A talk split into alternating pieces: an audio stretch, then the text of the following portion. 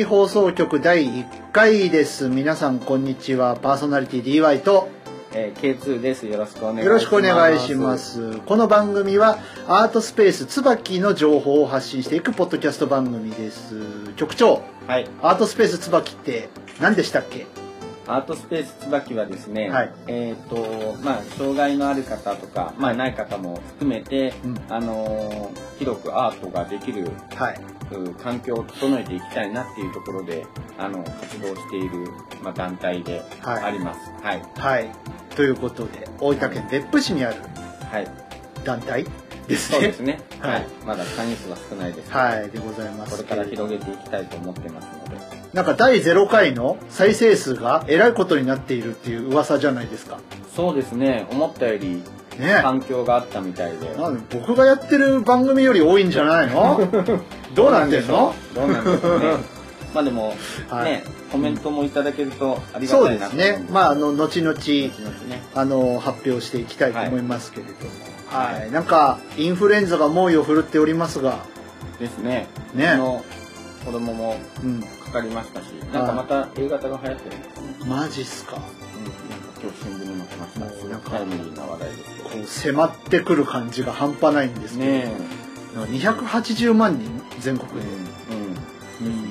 大分県でも10人に1人ぐらいかかってるような感じうわ皆さん気をつけましょうということで、ねはいはいさあ第1回目なんですけどはい。なんと今日は様子が違うんじゃないですか？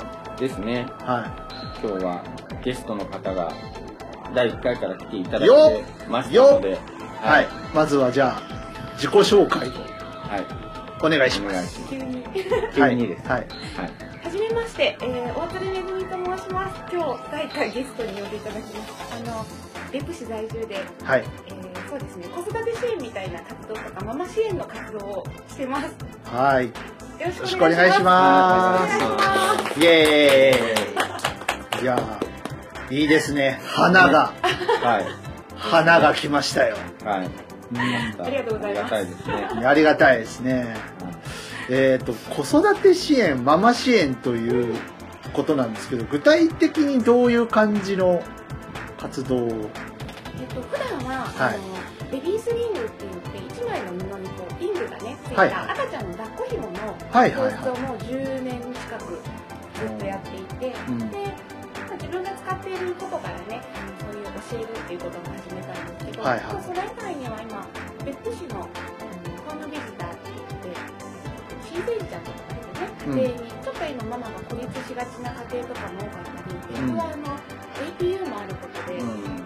海外からの方とか、うん県外から引っ越してくる方もそういうご家庭にあの1週間に1回行って、1ヶ月間ぐらいかな、週1で、はい2時間ママと一緒に子育てを一緒にしてみたり、っていうような、ボランティア活動をしたり、あとは、えっと私がこうなんか、外に出ていろんなこと企画したりとか、教室したりするのが好きなので、いはい。あのそういう同じようなやっぱり子育て中のママで何か特技を生かしたいなとか、うん。ちょっとみんなとこうつながって子育てしながらも楽しく過ごしたいなっていうママたちに向けて、うん。このうんお茶会みたいな感じでこうこういう風にやってみたら楽しいんじゃないとかうん。自分のやってきたことの経験をねみんなで語り合う場所を作っていくっていうようなことをしてます。ベビースリングですよ。ね。知ってますか？いや初めて聞いた感じなんですけどあ本当ですか？あの抱っこ紐っていうとうんうん。あの僕なんかあのひいばあちゃんがうちにいたのであの本当手作りは手作りなんですけどあのなんて言うんでしょうね本当にこう紐？紐ですね。はい。はい。なんて言うんでしょうねこうなんかこう余った生地でなんか紐で作ってみたいなちょっとてなんて言うんだろうな昭和な感じのはいはい。抱っこ紐なんですよ。昔ながらの。ね、うんうん。紐の端とかさらしそうそうそうそうそうそう。そうそうそう。多分バッテンおんぶ紐じゃなかったかなうち。うん。結構やっぱあれはあの女性はちょっと恥ずかしいななんていう。あやっぱそういう感じあるんうんですね。うん。なかなかやっぱり今覚えるお母さんたちも少なかったりするんうん。ですね。うん。うん。なのでちょっとこう抱っこ昔昔のお母さんたちって本当に体も結構ほら掃除機とか、はいあの洗濯機とかあんな便利なものは何もなかったので、はい。うん。まあ体作りができてたんですけど、ん今私たちって結構ボタンでね指先の方の筋肉を鍛えられてるとはい思うんですよはい。はいはいはい腕の筋力とか体幹が鈍いので、うん。なかなかこの長時間抱っこを素手でするとか、おぶってると体がしんどくなっちゃって、はいはいは持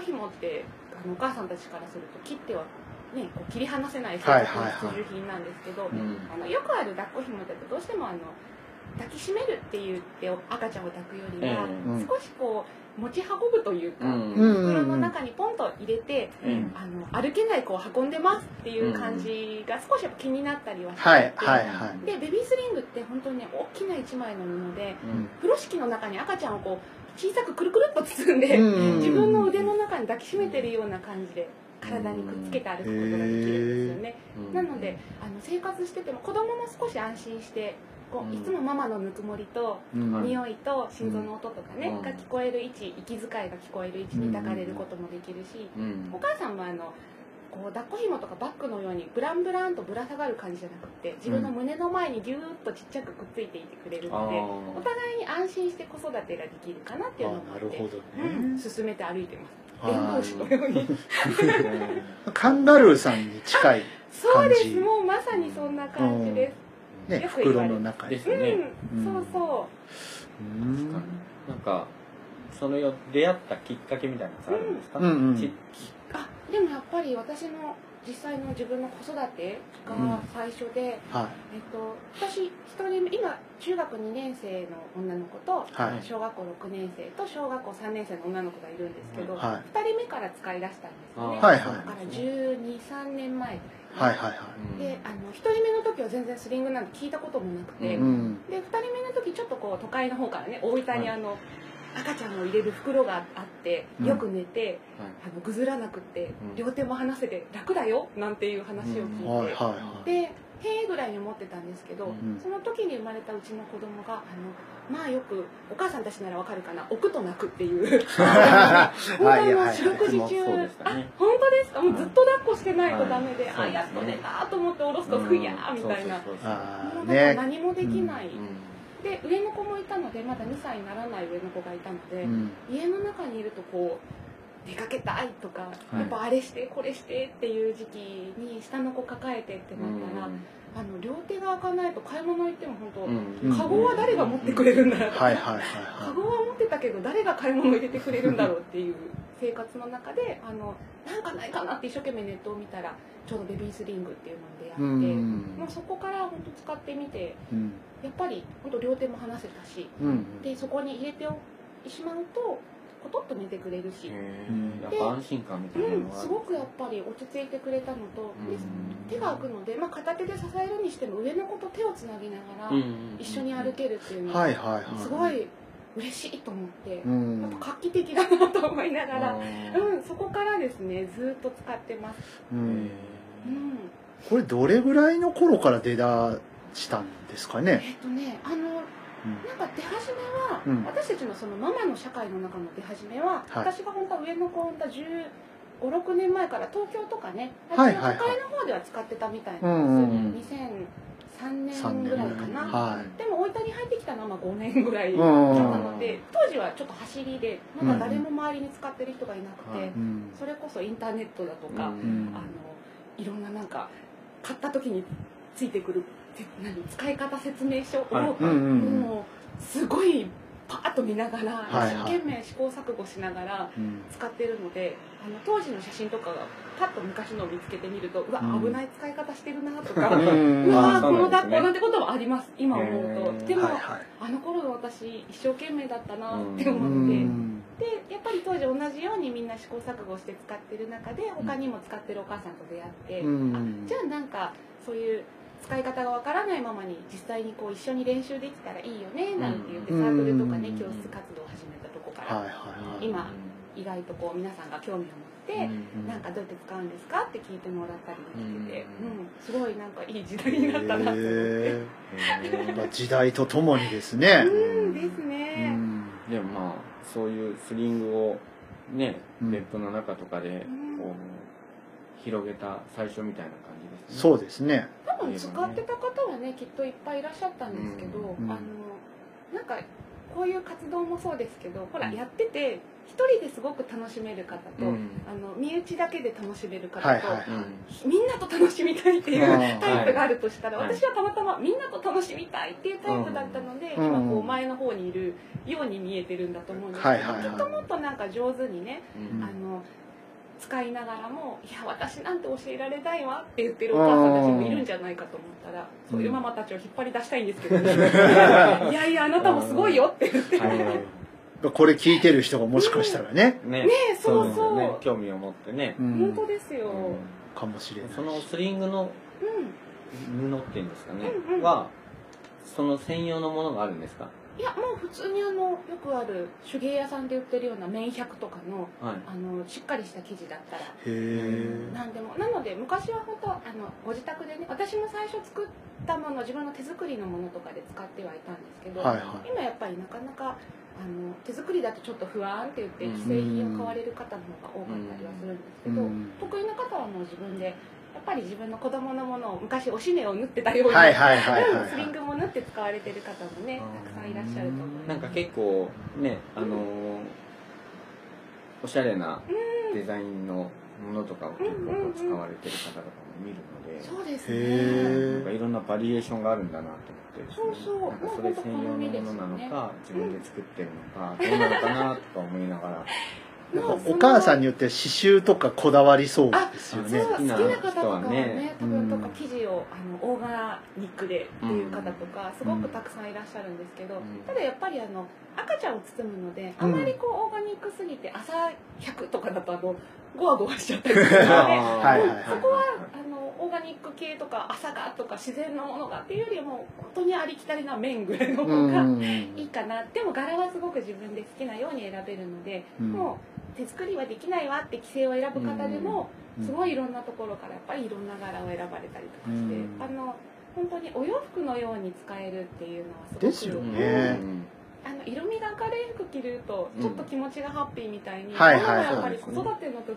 てちょっと家庭の中にこう入り込んでしまいがちなので、うん。うん。ね、四六時中使うものだからやっぱ自分の一番お気に入りとかを見つけてくれて、うん。それで子供を抱っこできるって幸せみたいな感じに、ううん、なってくれたらいいなとはすごく思ってます。うんですね。へえうちの子供の時もなんかそういうのを知っていればよかったなとか今頃思ったりもしますけどうん。ね。なるほど。なんかうちは普通にその売っているなんていうのかな抱っこ紐というか、うん買ってて結構こうつけるのが面倒くさかったりとか わかります。それにすごいこうつけることを嫌がってバーってなったりとかあったしでもなんかスイング見てると、うん教室をちょっとちょっと見させていただいたりとかした時にあるけど、はいはい。なんか意外にこう簡単になんかうん。布一枚でさっさっとできるような感じだったし、うん。うん、その包まれてる感じっていうのはうん。本当赤ちゃんにとってはいいのかなと思ったりもしたんでね、なんかもっと広まればね、うん。そうですね。うん、でそのさっきも言ったみたいになんかうちの子供も抱っこをずっとしていて、うんうん。あ寝てくれたと思ってベッドとかに寝かせようとするとまたすぐワーンってなってっていうのがずっとあったので、うん。それはちょっとねあれ何なんでしょうね？ほ本能？本能なんですなんですかね。やっぱりなんとなくこうママと切り離される感じもあるんでしょうしうん。ママの腕の中って多分すごくあったかいし、うん。こう本当に五感が幸せに包まれてるんだと思うんですよね。ちっちゃいうちって特にこう目もまだはっきり見えなかったりすると本当にな匂いとあったかさうんと本当息遣いとか鼓動のリズムでうん。お父さんお母さんを分けられるぐらいに言ってるらしいので、やっぱそこから急にお布団みたいなとこやっぱ冷たいし急に無機質というかにポンと置かれてしまうとうん。やっぱその時のそうお母さんの気持ちってああやっと寝てくれたぐらいの感じでちょっとなんうんか気持ちがねうん。あの子供から一瞬バッと離れるみたいなのを感じ取る子もいるのかななんて思って。へそう。でもスリングでこう包んで眠ってくれた時にそのスリングに包んだままお布団とかに下ろすんですよね私たち、うんはいはいはそうするとお母さんの匂いとかちょっとこう温かさっていうのに包まれた状態の丸くなったままお布団にので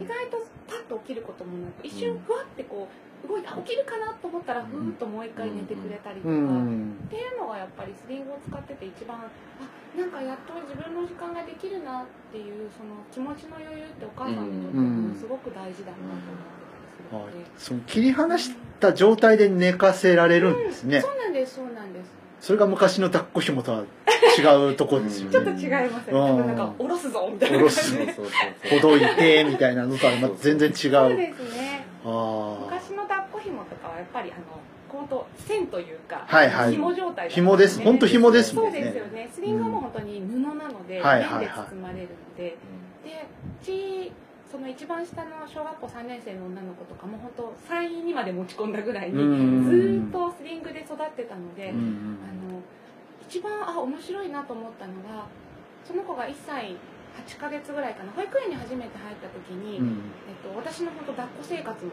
それまで24時間ね、うん。もう一日中抱っこしてる日もあったりとか、うん。あとは毎日のようにスリングを使ってたのがちょっとこう使わない時間ができてくる、保育園に入って、うんそうですそうするとやっぱり言葉はまだしっかり話せない中で、私からするとうん。初めての保育園大丈夫かな、はいはいはいはい。言われたことないかな？なんて不安がすごく大きかったんですよね、うん。そうするとある時子供がこう帰ってきてパーってもう歩くじゃないですか、はいはいはい。そしたらあのタタタタッとそのお部屋にいて私お仕事用のスリングいっぱい持ってるので、うん。そしたらその中からガサガサっとこうなんか1枚持ってきてね、うん。はいはいって私にスリングを差し出してきて、うん。抱いてくれと、うん。であなんか抱かれたいんだなと思ってその日は抱っこしたんですけど、うん。そうすると次の日は別に持ってこなかったりするんですよ。うん。でまたそのその次の日は持ってまた探しに行ってうん。また別のスリングを持ってきたりするのであへなんかその時にふとこれってコミュニケーションだなと思って、えはい。言は葉が話せる子は「ママ今日こんなことがあってうん。嫌だったよちょっと抱っこしてほしいな」なんて言えるうん部分がうんまだ言えないその子は「あ今日なんかすごい私頑張ったからこれで抱っこしてくれ」みたいな感じで、いはいはいはい。お気に入りのその日の1枚を持ってきてふっと差し出された時にうん。あなんかスリングで子育てしてきてよかったなってすごく思ったんですよね。うん。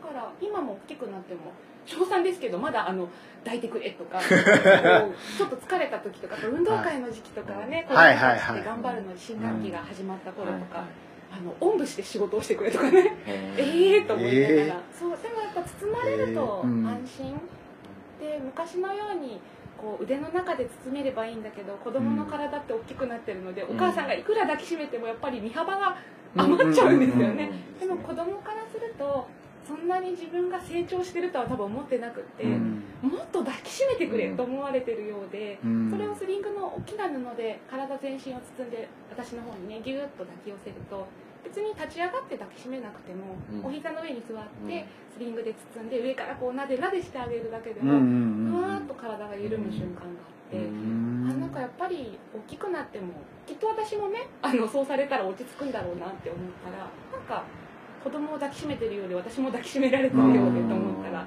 幸せとか思みんな使えばいいのにって思って。そうですね。そうなんです。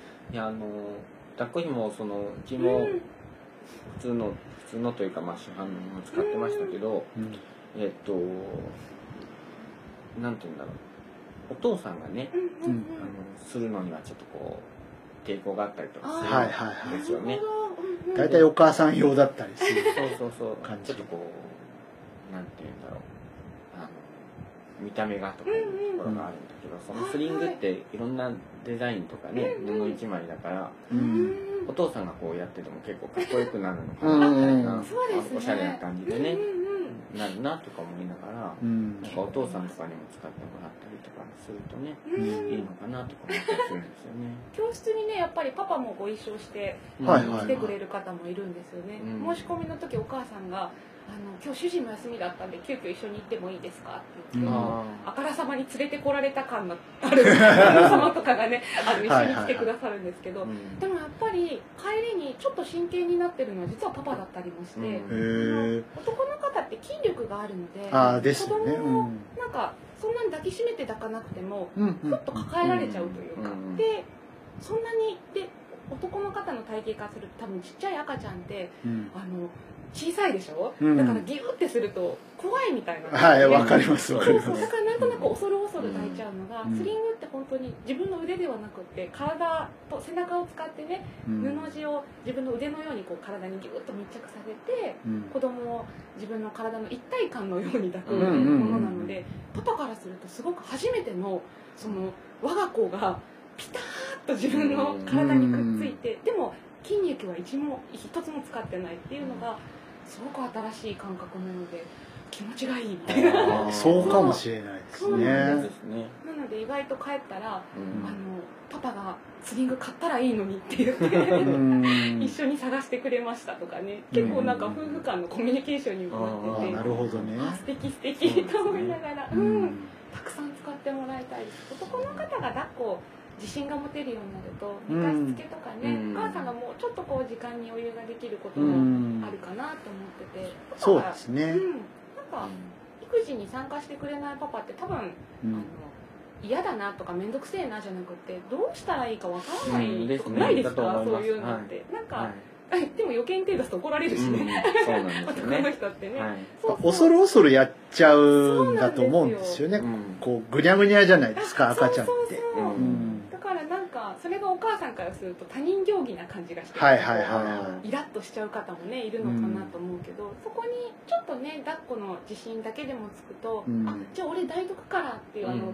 お皿洗ってる間に抱いててくれるのがうん。どれだけお母さんからすると嬉しいかって思ったら、うん。なんかそういうねパパたちにももっともっと広がっていってくれたらいいななんていううのはん。思いますよ子供ですね。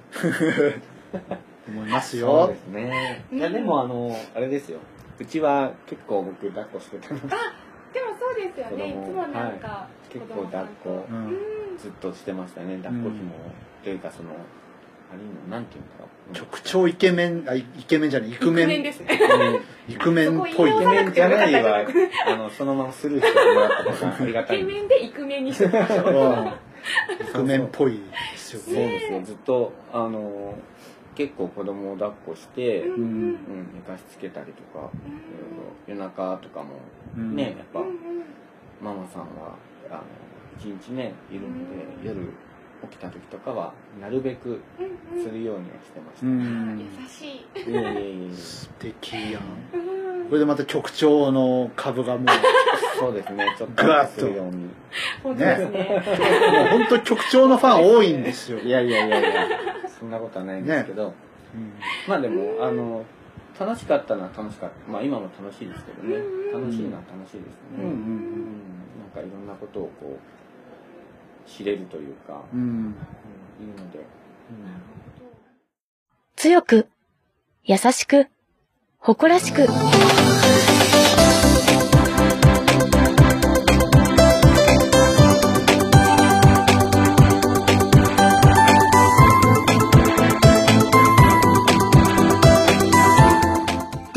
デジタルシングル、椿。iTunes、Amazon ほか主要ミュージックストアよりダウンロード販売中。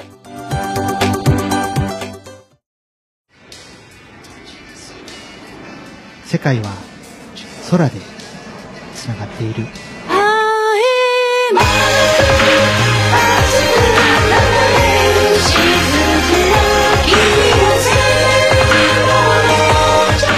DY プロデュースチョッパー .jp 青空。iTunes ほか各種ミュージックストアよりダウンロード販売中。そのスリングは講座はそのどのぐらいのペースでされてるんですか？決まってるんですか今は、うん。えっと、毎月2回ちょっと回数増やそうかなと思ってるんですけど基本的には毎月2回ぐらいの感じで、うんうんうん。ちょっと あの抱っこの仕方もねいろいろあったりするので、うんうんはい。その抱っこの姿勢によって2回ぐらいちょっと分けてやったりとか、あなるほどね、うん。やってます、は 姿勢によって？うん、あのカンガルー抱きっていうお外向きいあはいはいはい、はいはいみたいなはい感じと、もう普通にあのよく皆さんがする縦抱っこっていう、はい。自分と向き合って抱っこするみたいなうん2種類の感じで、うんうん。であのなんていうのかな、えっとスリングによくスリングに入れるみたいな言い方をするんですけど、うん。子供ってものではないのでうん。う んやっぱり入れるんじゃなくて包むっていう状態で、うん自分の腕でこう抱きしめるようにスリングで丁寧に子供をねあうん。の包んでいくっていう作業をしてもらうために、うん。あの段階をこう作って別々でしていった方が子供さんが本当に気持ちよくで自分も気持ちよく、ううんん、抱っこができるのでそれで2クラスに分けてやってます。それはあれですか？別府市とか大分市とかこう場所はどこでやるっていうのはこう大体決めて？えっと、今は大体大分市がやっぱり多くて、うん。であの公民館だったりとか、施設を借りてやってみたりっていうふうに、うんうん。しています。あの時期的なものっていういうのはこう第何日曜日にやってますみたいな。えっとね、あんまり決まってない決まってない。あまあ不定期な感じ。あそうですね。その時のあの私も子供がいたりするとあー行事予定だったりとか、あとは施設の空き予定だったりとか、とかあの、まあ、たまにリクエストであのいついつまでに里帰りをしてたので、はいその間に来たかったんですなんていうお問い合わせが来たら、うんあじゃあそこまでになんとかみたいな感じで、うんあの日程を組んだりするので結構不定期にやってます、なるほど。その辺はじゃああれですか？ブログをチェックみたいな。あそうですね。していただけるとはい。ありがたいかなと思います。ということで詳しい情報は今日のこの配信のはい。ページにそうですね。載っけてうんおいてください、はい。ありがとうございます、はい。はい。はい。なんかあと全然そのうん。スリングとはまたちょっと離れる話なんですけど、うん。僕がすごくあの気になっていることというかあってですね、うん。あの大津さんとてもいつも元気なんですよ。元気ですね。お元気ですね。本当ですか、うん。はい。なんかよくいい意味で笑っていて、うん。ああなるほど、笑顔がとても素敵だなと思ってるんですけど、はいうんなんかそこら辺の秘訣というか、うん。秘訣？うんなんかなかなか笑えない時とかその元気が出せない時とかってやっぱりあると思うんだけど、あると思うんですようんねで、もなんかいつ見てもすごくこう、うん、笑顔で笑っていて元気な感じがするんでね。はい。なんかその辺の秘訣を教えてもらえたらなとか、秘訣。はい。秘訣。えっ、とそうですね。うち私三私も三姉妹なんですけどうちの娘たちも三姉妹なんですけど、はい。はい私三姉妹で母がすっごい昔の小さい時多分小学生ぐらいだと思うんですけど、うん。あの私たち姉妹3人にですね課題図書のようにこれを読みなさいって渡された本がはい。今みんな知ってるかな「ポリアンナ物語」っていうあ主人公が、うんあのいいこと探しをあしながらよかった探しだ。そうよかった探し 素晴らしい、うん読んだことありますか？えーっとね世界名作劇場でやってましたよね。はいそうですそうです、はい。で私話の全体はあんまり覚えてないんですけど小さかったので。うん。ただあのよかった探しはすごく覚えていて、うん。で多分もう当時のその頃からなんかいいこと探して歩いてたんでしょうね、はいはいはいはなので今の、えっと基本的にはなんとなくその日々楽しいことの方にアンテナが向いてるというか、でももちろん嫌なこともあるしね。子育てしたり。やっぱ結婚して家庭を持ってるとうん。四六時中ニコニコしてるようなお母さんではないので、うん はあっていうこともあるんですけど、うん。でもそれを無理にあのいやいいこと探さなきゃってやったこともないですし、で落ち込む時は落ち込む。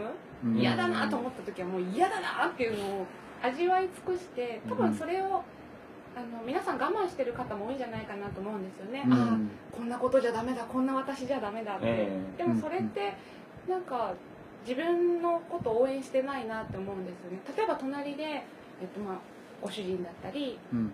子供さんだったりとかがすごく学校で嫌なことがあってうん。すごく落ち込んでもうなんかどんよりしてる時に「あなたそんな考え方じゃダメよ」なんて絶対言わないじゃないですか。多分背中撫でながら「うんいいよいいよ嫌だったね」なんて言って言葉をかけるんじゃないかなって思うんですよね、うんでも人にはするんですけど結構そんなことを自分にしない方ってすごく多かったりとか、ドキ。あれドキッとしました。そうとかあのママたちにもよくなんか、まあ、ブログに書いたりとかお話ししたりもするんですけど、うん。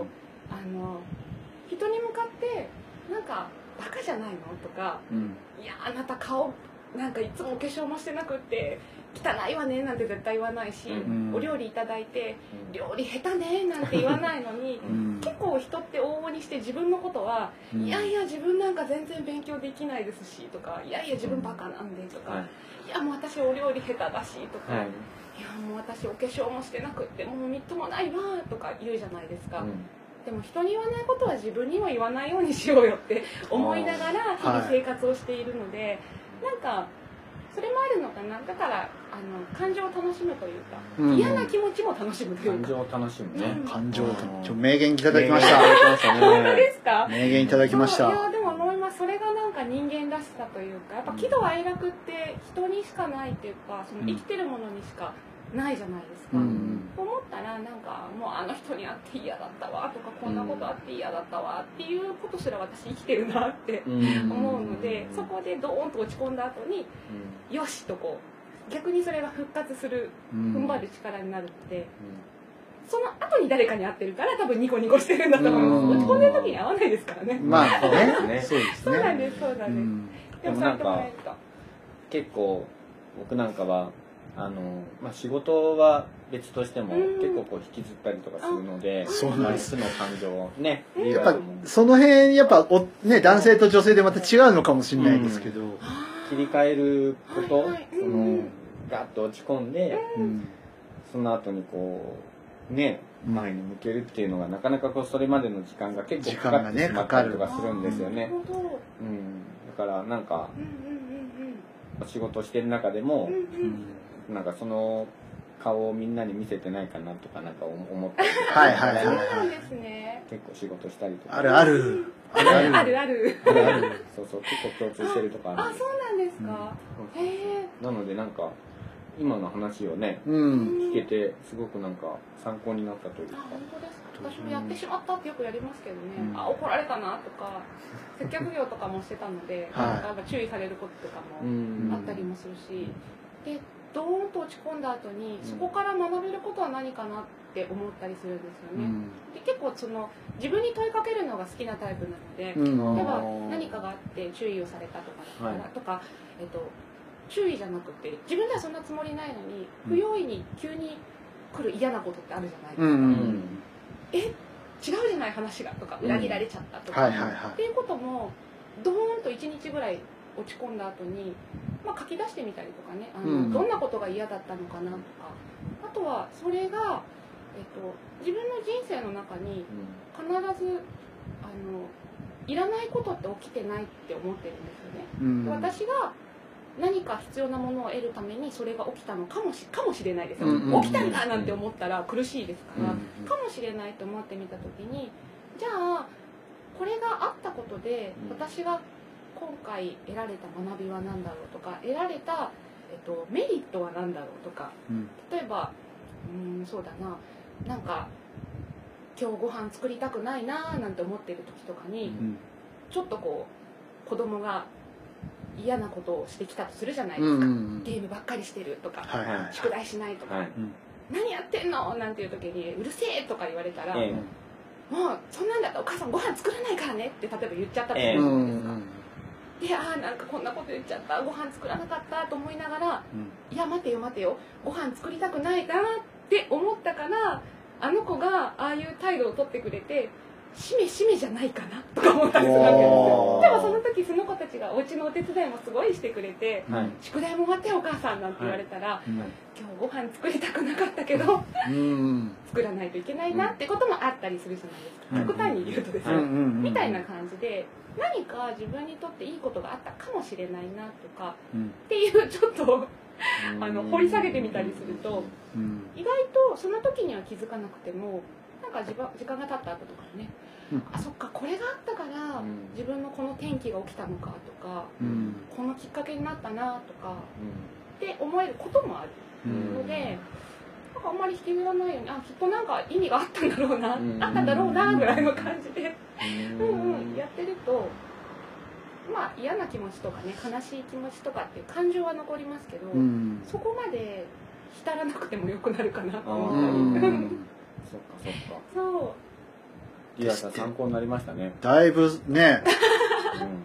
うん。ね。もう耳が痛いですよあねれ本当ですか？引きずるタイプなんでね。あそうなんです、ね、だいぶねあのいろいろ発信しておきながら結構卑屈なので、あそうなん。ですう。んね、そうなんか卑屈さをねはい。ちょっとこうカバーするのにラジオをねやってるようなところもあったりとか。そうなんですか？そうそうなんですよ。割とね割と卑屈なんですよ、なるほど。うん、その思いをここにぶつけるわけですね、そうですね。まるで自分に自信なんてないですから。あそうなんですか。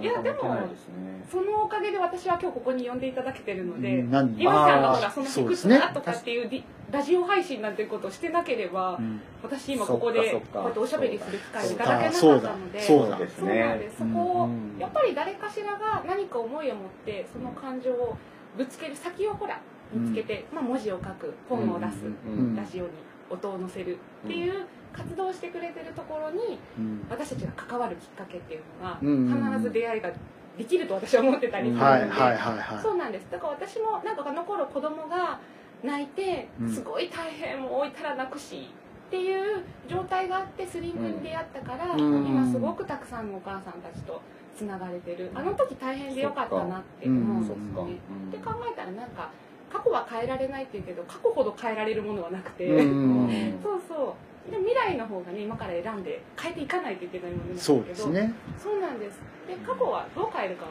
本当自分次第だな、うん。嫌な思い出のままで終わるのか、うん。すごくいい思い出とか経験になったなとかきっかけになったなって思うのかとかっていうのはまた違ってくるとう思うので、ん。私は今日このラジオを岩井さんがしてくれてとても嬉しいです。ありがとうございます。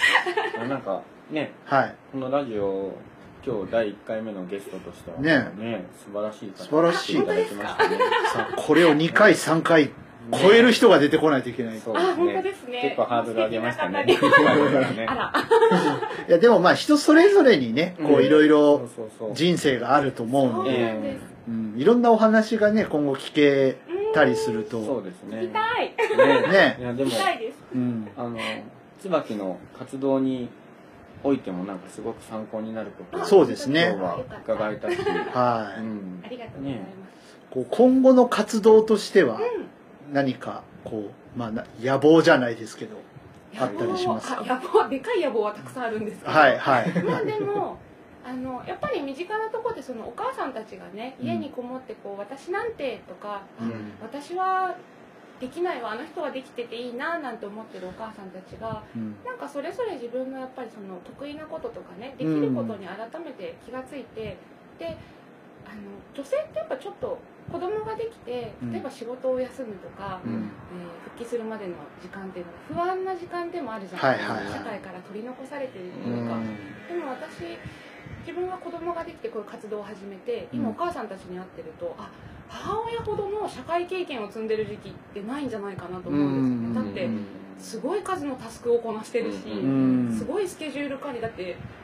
社長秘書で社長だけとかじゃなくてもう家族夫自分みたいな、そうですものすごいね、数のスケジュール管理をこなしてで料理もするでしょ、うん。で洗濯とかその？生活っていう面でもするし、人も育ててるし、そうんね。だからこんなに一気にいろんなことをやってる時間ってないと思ったら、なんかそういうお休みしてるお母さんとか女性が結婚する子育てをするっていう時間を、あよし私がもう一個ステップアップする経験を積む時期が来たみたいな感じで、うん。はい。っていう捉え方をしてでそこからもう一回外に出るっていう、うん。背中を押せる活動ができたらいいなと思ってるんですよね、うん私結構その良いとこ探しをずっとしてきたのうで、んその人の持ってるいいとこ探すのすごく好きなんですね、うん。でその方がどんなに自信がなくてもいやいや今それすごいじゃんってどっちかというと結構思えるタイプなので、はいはいはいはいなんかそういうところでお母さんたちの何かちょっとこう、うん、包み込むというかスリングみたいなものですよね、うん。っていうサポートだったりがねできて、でそういうママたちのパワーがこう広がっていってうん。例えば行政とかがなんかママ向けのこういう支援をしたいんだよねなんていう時にあの子育てを多分してなかったんだろうなっていうおじさまたちが作るうん。前に私たちにはい。あのちょっとお母さんたちの意見を聞きたいんだけどって言って、そのちょっと話を聞きに来てもらえるような、うん。なんか活動につながるような団体というかコミュニティができないかなと思ったりするので、ちょっとそこを大きな野望にしながら。そうですね。ママコミュニティを広げたいですね。うん。なんかすごくねうん。あのまあ椿の部分はアートにはい。あの特化したというか、うん。まあ、アート活動を支援するうん。中でもなんかこう同じような感じでね背中をちょっと押してあげられるようなそうですあね。のそうですよね。ね。こちらがこう主体になるんではなくて、うん。その後ろに回ってねう。んあの勇気をあげられるようなことをなんかこう僕たちはアートの中でやっていきたいなとは思っているし、うん。本当ですうね、ん、そういう意味ではすごくなんかこう同じような感じでこう流れで一緒になんかこうね。いつかこう一緒にねそうですね。なんか活動ができればなと思っているのこうでスリングのね、デザインとか、ですね。あ、ね。本当ですね、うん。うん、できたりすると。しながらこう、うんここでね。ううんん。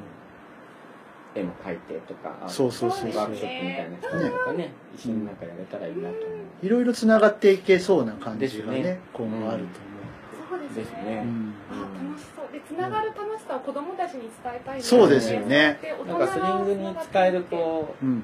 あのミュージックを DY さんがこうママたちが聞いたらこうワクワクしちゃうような。BGM で流すのに最適な、はいはい。ね。スリングに使えるミュージックってどんなあの母性あふれるやつ。母性あふれるやつ。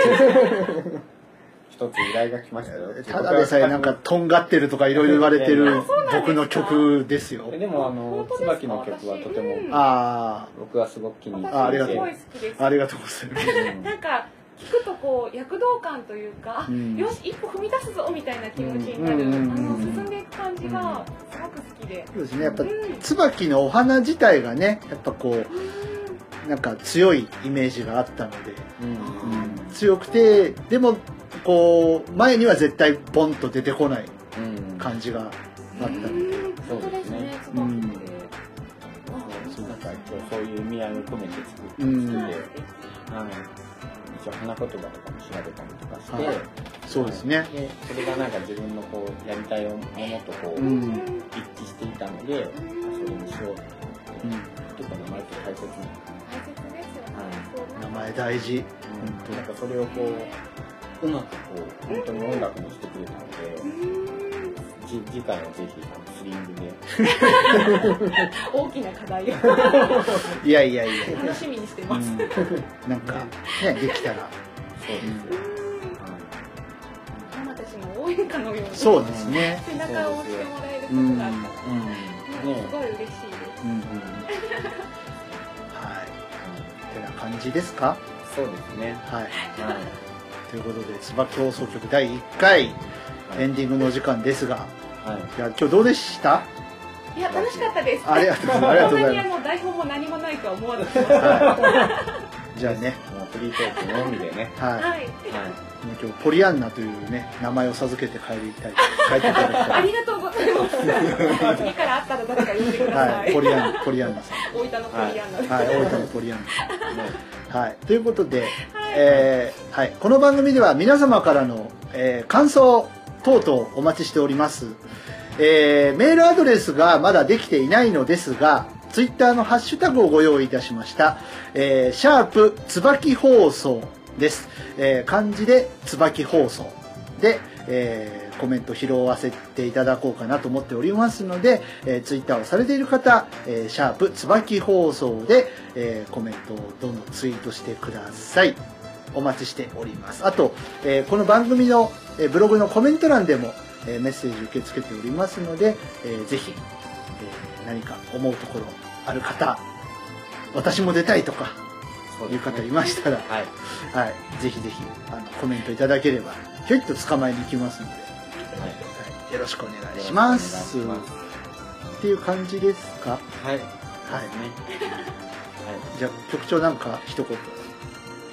そうですね第1回の収録はいすごくなんか密度の濃ゆいというか濃ゆいですね内容の濃ゆいというか、はいすごく充実しただいぶハードル上がりましたよ、これ。ですね放送になったので第2回以降はまたあのねゲストの方をお呼。してそうですね。あの放送したいと思うので、はまあ定期的に第0回でも言いましたけど月に1回から2回ぐい。らい。配信できればと思ってますので、はいはい、よろしくお願いい。たします。っていう感じで、えー、お送りしてきましたのは、えー、パーソナリティ私 DY とえ、局長の K2 ととゲストの大鶴めぐみ。でしたお医者のポリヤマでしたでしたはいありがとうございましたではではまた次回第2回でお会いしましょう、はい、ごきげんようさよならバイバイ